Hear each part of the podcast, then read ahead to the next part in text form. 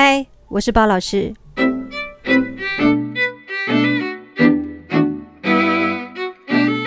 呃，你们今天过得好不好？今天的天气真的有点差，因为好像有一个台风要进来了啊。呃，通常啊，历年来的七八月份，这个暑假期间，我的人都会在美国的纽约跟佛罗里达的 Orlando 这样。每年历年来的暑假，只有今年比较特别哦。也今年因为是武汉肺炎的关系，所以不能出国啊。加上因为疫情很严峻啊，所以很多活动跟大会几乎都取消了。所以就是讲今年就比较嗯哼特别。那也因为这样呢。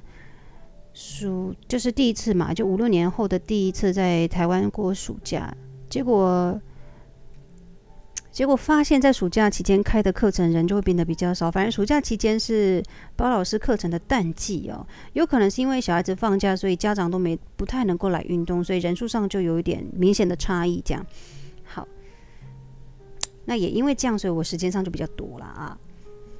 不然的话，平常其实我蛮忙的，平常会比较忙。然后周末期间呢，我就是把时间拨去做活动跟一些研习培训这样子。那只好只有今年的暑假我就比较轻松一点。OK，嗯，你们听众朋友，你们平常有在运动吗？你们喜欢运动吗？对我来讲哦，我可能一辈子都在动。呃，从以前。因为包老师以前是选手，一位网球选手，在就学期间的时候，所以呢，就是从来没听过哈。我出社会，我也没有坐过办公室，这样就一路从小就动到大。有的时候可能大家会想说：“哎呦，你一直在活动，你膝盖会不会不好啊？髋关节会不好，腰会不好啊？”你看我，我已经动了这么久了，目前来讲就是都很平平的，很 safe，因为我自己会非常小心。我自己有本身有在做锻炼，有在做一些训练，这样。那教课就这样，所以我觉得，呃，在安全上的顾虑上，我会比较比较费一点心思，就是我自己会知道，所以我等于我在教学的过程当中，有一些危险的动作，或者是我自己没办法 handle 的动作，我就不会去做呈现跟尝试这样子。对，就是这样。好，好，那。我想说，今天这一集我就来分享一个一个故事好了啊。这个故事呢，是真的是发生在我的周遭，而且是我在做培训期间的一个学员的一个例子哦。那我们就不提这个学员是谁，我觉得他的故事非常的，就是发生，因为是发生在自己的经验里面，所以那个感受会比较特别的强烈。我记得是在前几年的时候呢，包老师到台中做了一场。Zumba 的这个研习培训，那来的学生大概有十六个或将近二十个，人数上我有点忘记了。那那时候的培训是两天，那在第二天的中午用餐时间呢，就有一个学员就跑来，然后就说：“哎，老师，我们我可以跟你聊一聊吗？”就我就是跑来就说要跟我聊天，我当然非常乐意，就是一边吃饭一边听他讲，然后聊天这样。他就说啊，他是一个就是忧郁症患者，好，他是患有忧郁症的。那他为什么会想来参加研习培训的原因呢？他说，呃，他忧郁症已经好长了一段时间了，可是呢，就是一直好不了这样，然后每次都看医生，医生就投药给他吃，然后就是状况都还是一样。最后医生就跟他讲说，那你何不去运动呢？这样。可是对于他来讲的话，他听到“运动”两个字的时候，他其实无感哦。他是说：“有可能吗？运动有效吗？”然后医生就跟他讲：“如果你不吃药，这就是唯一的方法。”那他也想说：“好吧，那既然这样的话，他就去试试看。”后来呢，他就去找了一家运动中心，然后付了不知道多少钱，五十块、一百块就进去，然后在跑步机上用走的。然后跑步机不是有电视嘛？他就一边走一边看电视，这样。然后呢，就这样走，一边看他在运动啊。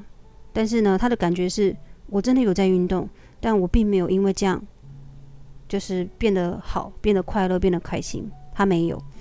后来呢，就这样子走啊走啊，结果呢，他就听到了耳朵就听到了一阵那种很很开心的一些音乐，然后跟一群人的尖叫声。然后他就说：“诶，他就觉得音乐蛮好听的。”所以，因此他就停止了这个跑步机呢，他就走到那个教室外面去看。然后就看到一群人在里面，然后就是跟着音乐一直跳动，然后就是呜这样子开心的尖叫。那他就觉得音乐蛮好听的，有影响到他，就说哇，这个音乐叫好听。我是不知道说一个忧郁症患者听到音乐，他能够感受到好听跟不好听吗？是可以的吗？好，然后他当下就觉得好听，这样。后来他就走到课表去看，他想说这个课程是什么，他就看到 ZUMBA Zumba。然后就说哇，这什么课程？为什么里面可以这样？后来呢，他就想说，那我就来试试看这个课程。隔了下一次呢，他就真的走进这个教具参加这个课程。结果呢，他说他在当下的时候，他终于感受到什么叫快乐，就是快乐两个字，对忧郁症患者来说，其实是很难感受得到。字面上可能你知道吗，快乐两个字的意思是什么？中文解释是什么？可是你说真正要让他感受到，他就说很难。可是他在这堂课，他终于感觉到什么叫快乐。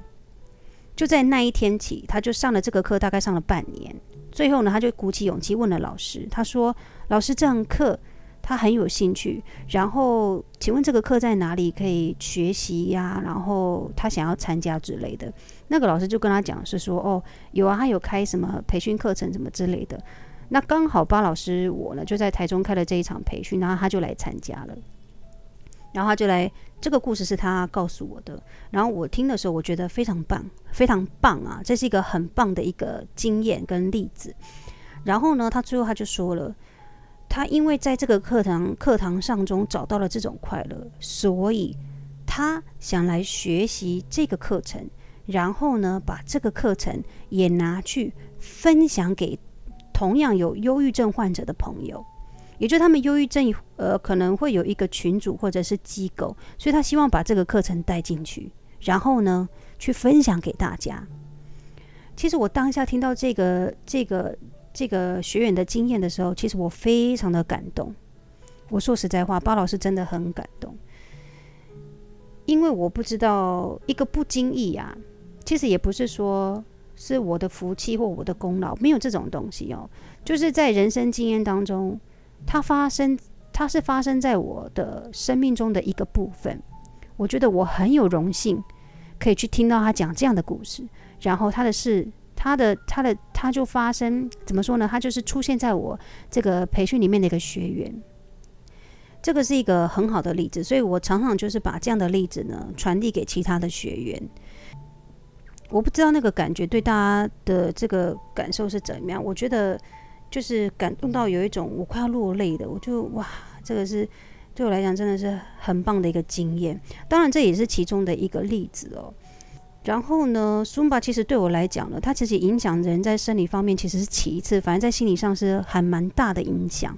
所以可见，你看从这个这个学员的这个忧郁症的这个例子，它其实是很感染人心的。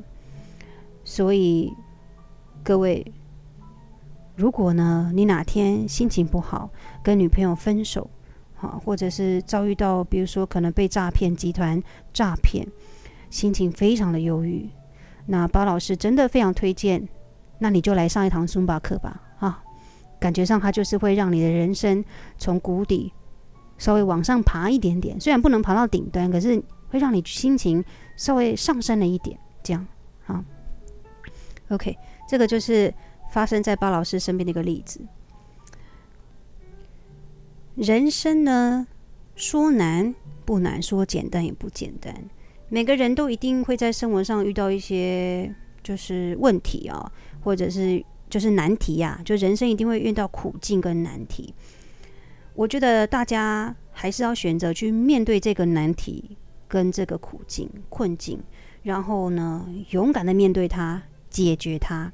即使解决的成效不可能是到百分之百的美好，至少你你面对它了，解决它了。如果呢，你人生一直遇到的问题，可是你都一直不去面对这个问题，把问题一直累积的越来越多的时候，其实我觉得生活就会因为这些问题而牵制了你，会让你有点喘不过气，然后可能因为这样心情会受影响。所以包老师在这里跟各位说，对我们人都会有，就可能会有压力啊，会有遇到问题跟难题，或者是可能遭遇到一些。就是你知道吗？可能很严重的事情，难过，我们就让他难过吧，好。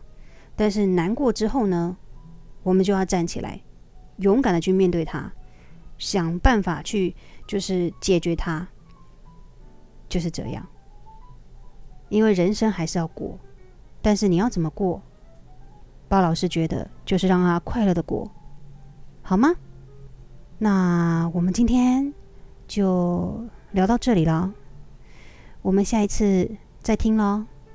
我是巴老师。